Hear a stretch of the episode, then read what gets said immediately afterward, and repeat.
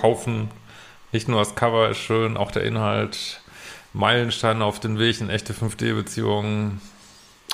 Warum wir da sind, wo wir sind, auch in der Gesellschaft. Und wahrscheinlich auch in deiner lokalen Buchhandlung leicht zu finden, weil diesmal muss man nicht so tief ins Regal greifen, sondern steht oft oben drüber äh, in mehrfacher Ausführung. Genau. Ja, heute haben wir mal wieder eine Mail. Ja.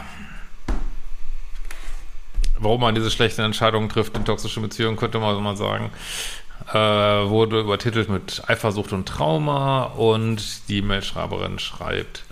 Lieber Christian, heute möchte ich mich melden, weil mir deine YouTube-Beiträge immer wieder sehr helfen, um Klarheit zu bekommen. Du gibst gute Ratschläge und Unterstützung, ohne belehrend zu wirken. Du kannst diese komplexen Beziehungssysteme und Themen anschaulich erklären und ist immer aufschlussreich. Ich finde es sehr nett, dass deine Katze bei deinen Beiträgen mitwirkt. Ach, apropos, wenn das Video noch zu Ostern rauskommt. Ostern 20 für 20% auf meine Kurse. Äh, auf Liebeschip in der Kaufentwicklung. Mein Name ist Anna Trefka und ich betreibe hier, beschreibe hier meine extreme Eifersucht, die mich sehr behindert im Leben, in meinen Beziehungen. Seit ich mit zwei Narzissten zusammen war, ist diese Eifersucht erst so richtig hervorgetreten, beziehungsweise aus dem tiefen Unterbewusstsein aufgestiegen, ungebremst und vernichtend. Uh, okay.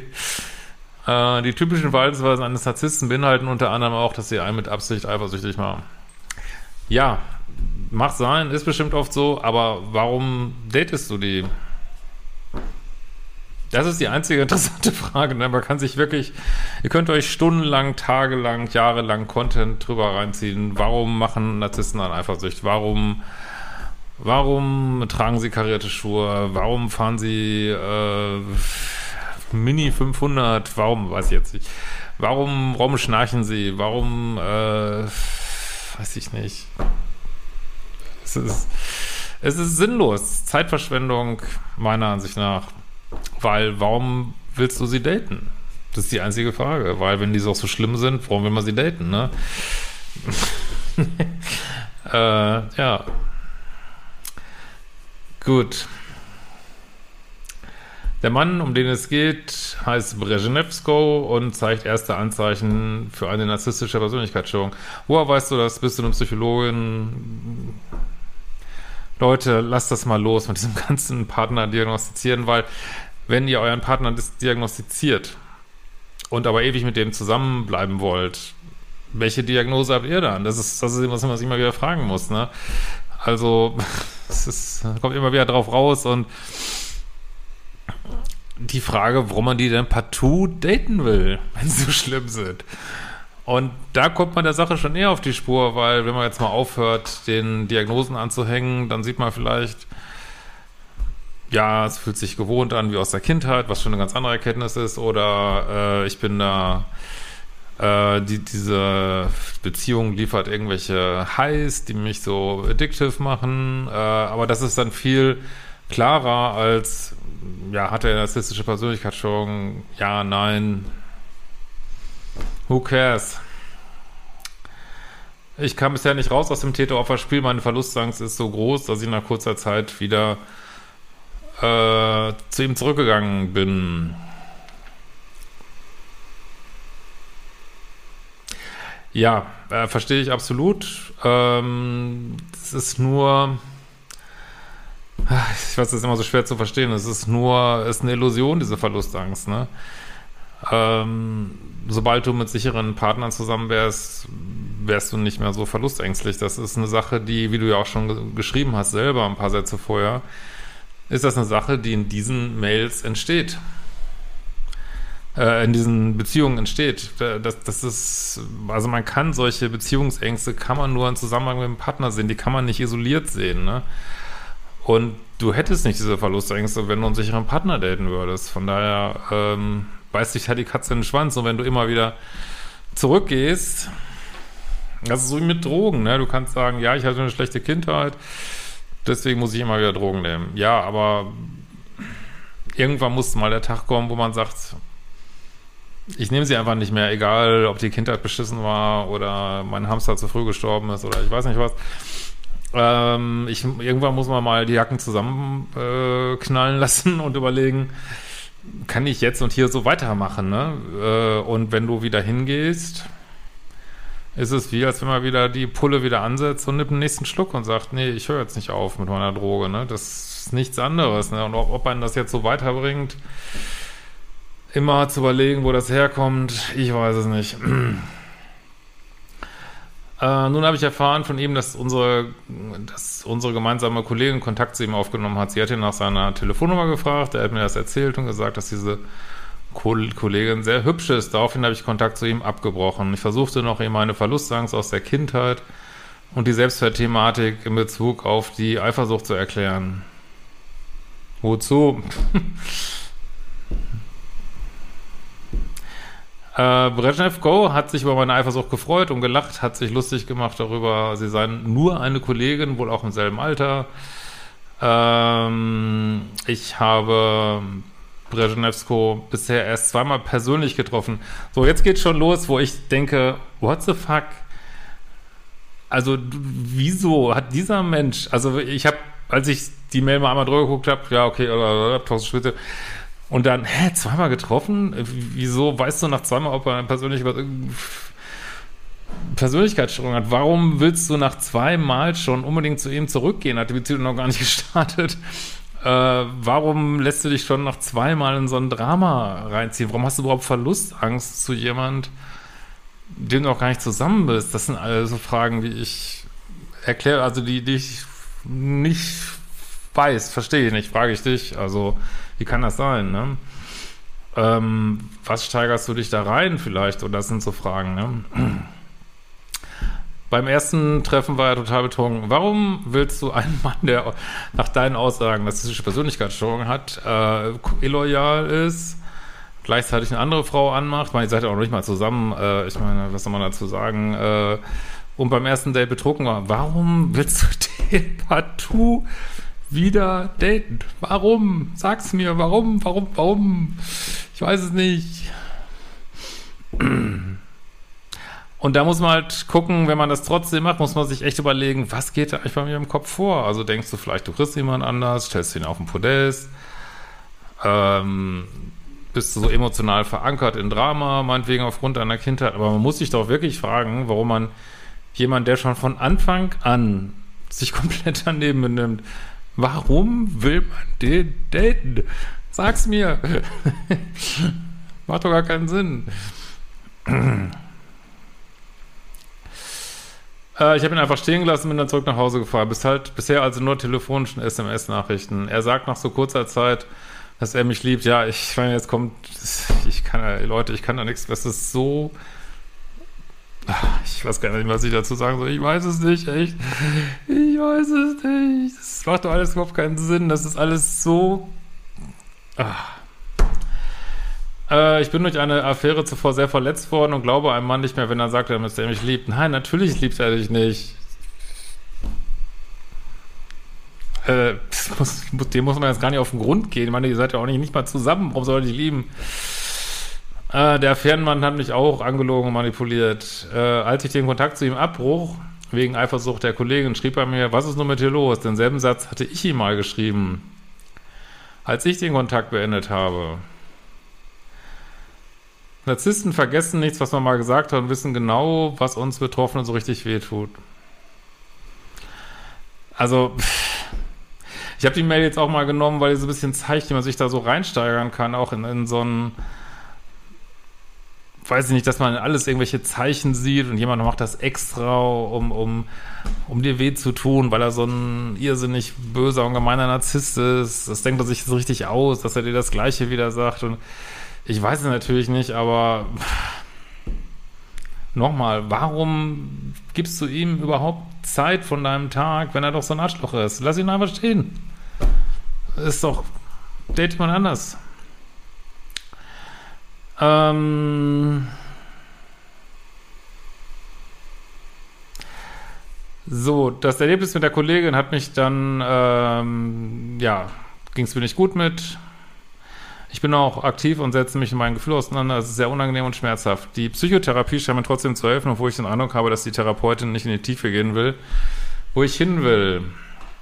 Also erstmal finde ich total gut, dass du Therapie machst. Äh, besprich das alles mit ihr und besprich das mit ihr, warum du diese Entscheidung triffst. Ich meine, alles hat einen Sinn. Ne? Ich meine, auch wenn das nach außen keinen Sinn zu haben scheint, alle Entscheidungen, die wir treffen, haben Sinn.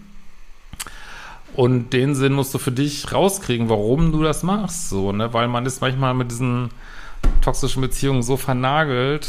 Also von außen sagen alle, ah nein, was machst du? Nein, nicht ohne Fallschirm aus dem Flugzeug. Warum? Warum? Zieh den Fallschirm an. Nein, nicht ohne Fallschirm. Aber man selber ist so äh, äh, äh, vernagelt, dass man Sachen macht, die von außen völlig unsinnig wirken, so, ne? Und äh, da musst du überlegen, warum, was, was ist der Punkt? Also, was erhoffst du da? Was siehst du in ihm? Warum stellst du ihn auf den Podest? Also, weil ganz ehrlich, das, es gibt so viele Männer auf der Welt.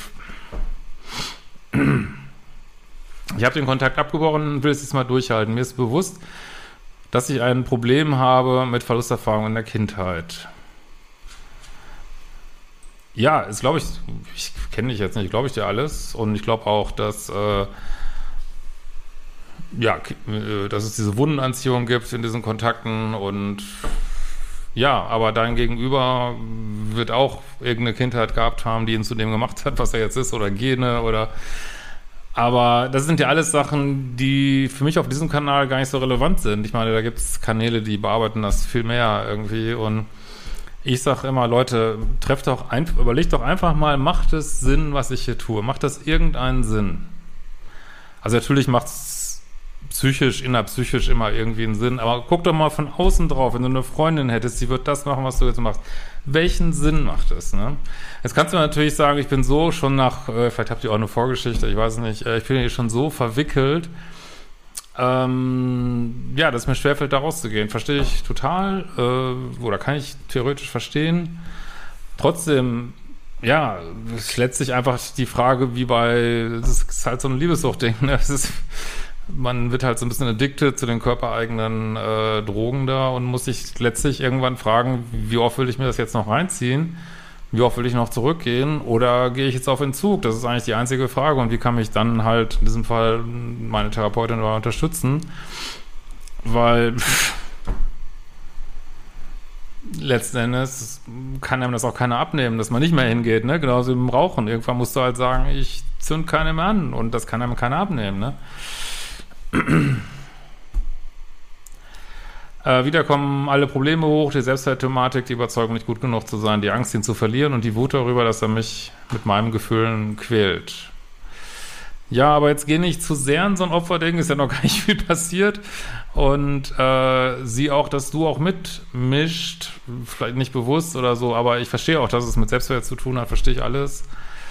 Ähm, aber letzten Endes äh, dran arbeiten kann man meiner Ansicht nach nur an diesen Themen, wenn man aufhört, toxische Menschen zu daten. Solange man das noch weiter macht, oder sich, ich will jetzt gar nicht sagen, dass ich kenne den ja gar nicht, dass der toxisch, also äh, sich in, in Dating-Situationen zu begeben, wo man sich so fühlt, wo du jetzt fühlst. Solange man das noch macht, kann man, weiß ich nicht, ich finde es schwierig, überhaupt an sich zu arbeiten, weil das überlagert alles. Und ja, ist bestimmt total wichtig, dass du an deinem Selbstwert arbeiten, müssen wir alle machen. Aber meiner Ansicht nach ist der erste Schritt immer aufhören, aufhören diese Date, diese solche Dates zu machen, so, ne? oder ich kann ja gar nicht Beziehung nennen. Mir ist bewusst, dass ich immer selbst arbeiten muss, um keine toxischen Partner mehr in mein Leben zu ziehen. Ja, genau. Ich will Single bleiben, weil meine Erfahrungen mit den Partnern zu schmerzhaft waren. Wenn Narzissten, Narzissten wüssten, wie schädlich ihr Verhalten auf ihre Betroffenen wirkt.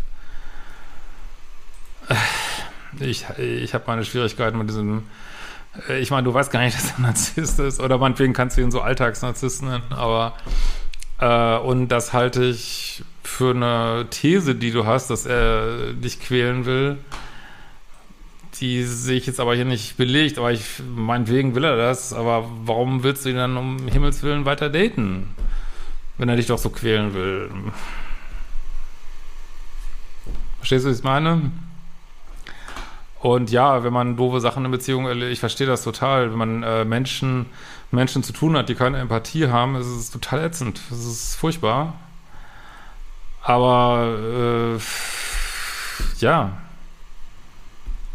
Das ist, als wenn du mit, mit dem Fahrrad einen Kuchen backen willst. Äh, irgendwann musst du einfach mal einsehen, dass das nicht funktioniert. Es geht einfach nicht. Ne? Kriegst du keinen Kuchen raus, kannst dich drüber aufregen, äh, kannst sonst was machen, äh, kannst der Gruppe der anonymen äh, Fahrradologen beitreten. Ist letzten Endes versucht man aus irgendjemand was rauszuholen, was er einfach nicht hat. Und das muss man einfach irgendwann mal sich abwenden. Also zumindest meine Meinung.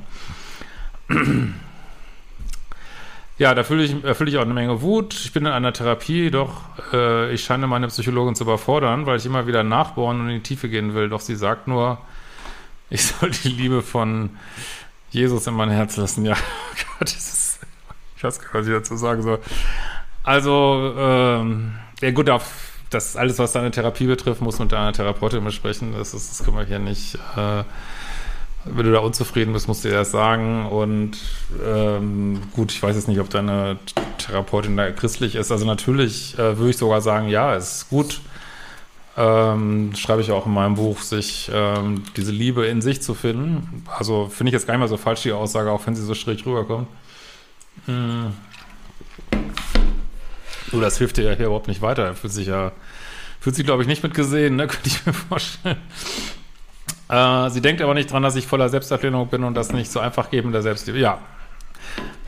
Ja, also hoffe ich falle jetzt nicht in die gleiche Schublade bei dir, dass ich sage, mach doch einfach das und das und das. Aber, also ich weiß, dass es mir damals mit meinen toxischen Beziehungen total geholfen hat, dass einfach mal jemand gesagt hat, das ist alles totaler Irrsinn, was du da machst und lass es einfach. Das ist Zeitverschwendung und äh, passt einfach nicht zusammen und äh, lass es einfach, das ist einfach gut sein, das bringt nichts, ne? Das macht dich fertig und und ich weiß noch, ich hatte dann mal eine Session mit jemand, die hat fünf Minuten gedauert. Die hat nach fünf Minuten gesagt, ey, das macht doch alles überhaupt keinen Sinn. Also brauchst, macht halt nicht mal Sinn, dass ich diese ganze Stunde aufschreibe hier. Es ist einfach, es ist einfach nichts. Geh einfach rauf, lass es. Und ich fand's total, also ich fand's total gut.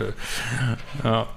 Ähm, auch sie wusste keine Antwort, als ich sagte, dass mir mein eigener Selbstwert bewusst sei, ich aber meinen Selbstwert nicht fühlen kann. Hm. Ja, ich meiner Ansicht nach kann man den auch nicht fühlen, weil Selbstbewusst, äh, Selbstwert, Selbstbewusstsein ist für mich vor allen Dingen, dass man Handlungen ausführt, die selbstbewusst sind oder einen hohen Selbstwert haben. Also das, äh, meiner Ansicht nach, hat diese, dieses Selbstbewusstsein viel weiß ich sicher, so einer einsamen Insel jetzt selbstbewusst führen, macht keinen Sinn. Das sind alles Sachen, die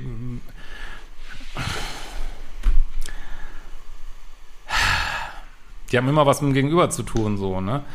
Und meiner Ansicht nach muss es nicht zwingend fühlen, sondern ich würde dir raten, äh, zu versuchen, direkt Handlungen zu machen, die einen hohen Selbstwert haben. Und das würde zum Beispiel heißen, ich verbringe meine Zeit nicht mehr mit Menschen, die ich meinetwegen narzisstisch finde. Ich lasse es einfach. Und daraus entsteht dann meiner Ansicht nach, also zum Beispiel nicht mehr äh, es zu schaffen, sich von toxischen Beziehungen abzuwenden. Äh, so wird ein Schuh draus. Das gibt einem total viel Selbstwert, ne? Meine Frage, wie soll man Verlustängste aus der Kindheit transformieren, um seine ganzen negativen Glaubenssätze zu überwinden? Das ist meiner Erachtens Erachtens nach unmöglich, so ein Defizit zu heilen. Ja, wie gesagt, ich will jetzt nichts über deine Therapie sagen, aber ähm, also ich denke, man heilt diese Verlustängste, indem man diese negativen Glaubenssätze überwindet und auch, also du bist, du bist der Schöpfer deiner Welt, du kannst heute anfangen, äh, klar, es ist immer Arbeit, ne, aber dir eine andere Welt zu schaffen, indem du einfach sagst, ich date diese Menschen nicht mehr, das ist ja so mein Ansatz und und geh, was jetzt auch ein, hast eine Therapeutin, die dich unterstützt, hoffentlich, äh, geh durch diese Schwierigkeiten, das nicht mehr zu machen und diese Gefühle, die mit einhergehen, gehe ich durch, so, ne? So kippst du ja immer noch was drüber und weiß ich nicht, ob man, äh, also, ich kann, ich meine sagen zu können, dass ich überhaupt keine Verlustängste mehr habe. Also zumindest keine, äh, nee, überhaupt nicht, will ich jetzt nicht sagen, aber nichts, was irgendwie irgendeiner Weise ungewöhnlich wäre. Und ich hatte das früher massiv und kann mich da nicht mal mehr reindenken. ist das richtig? Ähm, oder sicherlich wird es Situationen geben, wo, wo das auch wieder passieren könnte, dass ich Verlustängste habe. Deswegen Heilung, Heilung, Heilung. Wir reden ja über Beziehungssachen. Ne? Also ich, äh, für mich ist die Lösung wirklich nicht mehr toxische Menschen zu daten oder die für mich toxisch sind, sondern Menschen zu daten, die mir eine sichere Beziehungserfahrung bieten. So und, und damit fällt einfach automatisch ganz viel weg. Dann braucht man auch keine Verlustangst mehr haben. Und ob die jetzt Gehalt ist oder nicht, weiß ich auch nicht. Letzten Endes auch nicht sagen. Aber äh, das Thema ist dann weg, weil man einfach stabile Menschen datet. So, ne? Äh, Brezhnevko ist sich keiner Schuld bewusst, obwohl er, immer, er mich immer wieder eifersüchtig gemacht hat und dabei Freude empfunden hat, wenn ich eifersüchtig war und Höllenschmerzen durchlitten habe. Also ich kann das total verstehen. Ich kenne das auch aus meinem Leben, dass man oft das Gefühl hatte, dass es manchen Menschen Spaß macht, äh, wenn sie einem wehtun. Das hängt natürlich auch häufig mit dem Schmerzkörper dieser Menschen zusammen, der Futter braucht. Aber äh, ja, die Welt ist partiell echt schlecht. Was soll man dazu sagen? Also, ist, man muss dann nur einmal irgendwelche Kommentarspalten reingucken oder Twitter oder ich weiß nicht was. Da fragt man sich wirklich, wie soll die Menschheit überleben? Ich weiß es nicht. Müssen die da uns da oben müssen helfen, aber äh, ja, es ist so. Ist auch total deprimierend. Also, wie gesagt, ich ich habe ja auch äh, zu kämpfen mit einer unfassbaren Naivität, was ich mal alles geglaubt habe, was, was Menschen Gutes tun. Und ja, ich finde es auch schade, dass, dass man das äh, gar nicht mehr so hat. Also ich denke, wenn ich jemand Neues begegne, denke ich immer, oh, wie will der mich jetzt über den Tisch ziehen und was für einen Tor Vorteil will der aus mir rausziehen. Und ich finde es eigentlich total, es ist total schade, ne? aber es ist ein Stück weit Realität. Ne? Aber Fakt ist tatsächlich auch, je mehr man seine eigenen Themen in den Griff kriegt, ähm, desto mehr schafft man neue Anziehungspunkte so, ne? Ich glaube, was ich habe so ein bisschen den Eindruck und ich will jetzt nicht sagen, dass es das nicht geht, aber ich dass du versuchst erst irgendwelche Themen zu bearbeiten und dann hoffst, dass diese Beziehungssituationen besser werden, aber meinst du nicht, dass es vielleicht besser ist, erstmal diese Beziehungen aufzugeben und dann ergeben sich schon viele neue Sachen? Wird nicht so vielleicht mehr ein Schuh draus? Ähm, mir kommen die Tränen und ich wünschte mir, dass diese Menschen mit Persönlichkeitsstörungen sich auch selbst bewusst werden, dass sie sich selbst reflektieren und Mitgefühl für andere Menschen entwickeln. Ja, dann backt mit dem Fahrrad Kuchen. Also und man muss sich halt immer fragen, ich kenne dich jetzt nicht, will dich auch nicht anträgern, aber man muss sich auch dann immer fragen, welche Themen, ich sage jetzt auch gar nicht Störung, aber welche Themen habe ich vielleicht oder welche Label bräuchte ich vielleicht? äh, wenn ich immer solche Menschen date. Und dann macht es auch mehr Sinn, bei sich selbst zu gucken, als bei denen. Ja, ne? macht dich selber groß. Äh, was kann ich tun, um diesen Sog, der von Narzissten ausgeht, äh, zu entziehen? Ich weiß, no contact. Ja, genau. Und dieser Sog, äh, der entsteht in dir. Ich, wie sollen andere Menschen Sog ausüben. Das entsteht in dir. Sicherlich gibt es da äh, sozusagen, das wissen wir ja alle, dass äh, On-Off heißt kalt und was weiß ich, dass das äh, ein bisschen süchtig macht und alles, ja. Trotzdem, der Sog entsteht in dem Moment, wo wir uns Umfeld dieser Menschen halten. Also ist, wenn wir denen keine Macht geben, dann haben sie auch keine Macht. Ne? Wie muss ich mich innerlich verändern? Das geht schon und so schon seit Jahren so mit narzisstischen Partnern. Meine Mutter ist vermutlich eine verdeckte Narzisstin. Ja, ich würde sagen, sprich das mal mit der Therapeutin. Ähm, ich habe einfach mal ein paar Sachen dazu gesagt. Ist ja gut, dass du da bist und aufgefangen wirst, grundsätzlich. Und ähm, halte auch nichts zurück, ne? Also alles, wo du, wo du zweifelst, wo du Probleme hast, bring das auf den Tisch, würde ich sagen. Ähm, das ist ja immer eine gute Sache. Und ja, kann gut sein, dass du sich das irgendwie vertraut anfühlt für dich, aber gleichzeitig tut sie ja nicht gut. Also ich würde immer wieder sagen, der erste Schritt ist aufhören, solche Dates zu machen. Ne? Will man immer nicht hören. Man hätte gern so eine Pille, dass man weiter diese Dates äh, machen kann, weil sie irgend, äh, das, da würde ich mal gucken an deiner Stelle, was gibt dir das eigentlich? Weil häufig ist da irgendwo so eine Art Liebes-Drogenerfahrung drin, sonst würde man es nicht machen, wenn das wirklich alles nur schrecklich wäre. Und wo, wo ist die, ne? Und äh, warum meinst du, dass du auf die nicht verzichten kannst? Das würde ich mal gucken. Wo ist die Droge? Such die Droge. In diesem Sinne, wir sehen uns bald.